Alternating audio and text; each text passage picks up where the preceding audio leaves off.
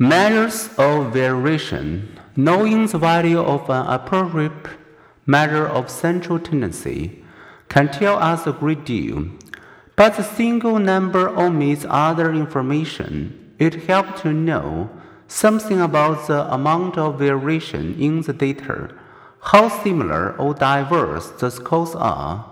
Average derived from scores with low variability are more reliable than average based on scores with high variability. Consider a baseball player who scored between 13 and 17 points in each of the season's first 10 games. Knowing this, we would be more confident that she would score near 15 points in her next game than if her scores had varied from 5 to 25 pounds. The range of scores, the gap between the lowest and highest, provides only a crude estimate of variation. A couple of extreme scores in an otherwise uniform group, such as uh, the $950,000 and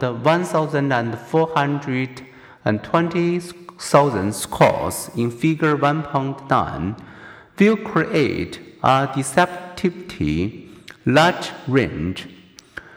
The more useful standard for measuring how much scores deviate from one another is the standard deviation. It better gauges whether scores are packed together or dispersed because it uses information from each score. The computation assembles information about how much individual scores differ from the mean.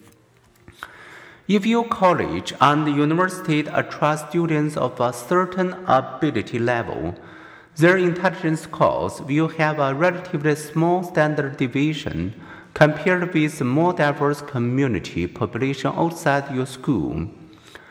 You can grasp the meaning of the standard deviation if you consider how scores tend to be distributed in nature.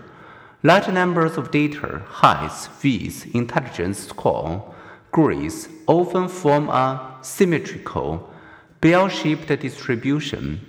Most cases fall near the mean, and fewer cases fall near either extreme. This bell-shaped distribution is so typical that the curve it forms the normal curve. As figure 1.10 shows, a useful property of the normal curve is that roughly 68% of the cases fall within one standard deviation on either side of the mean.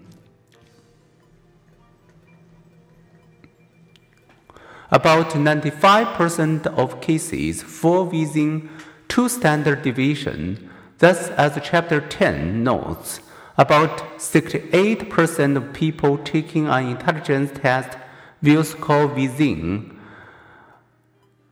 uh, 15 points of 100. About 95% will score within 30 points.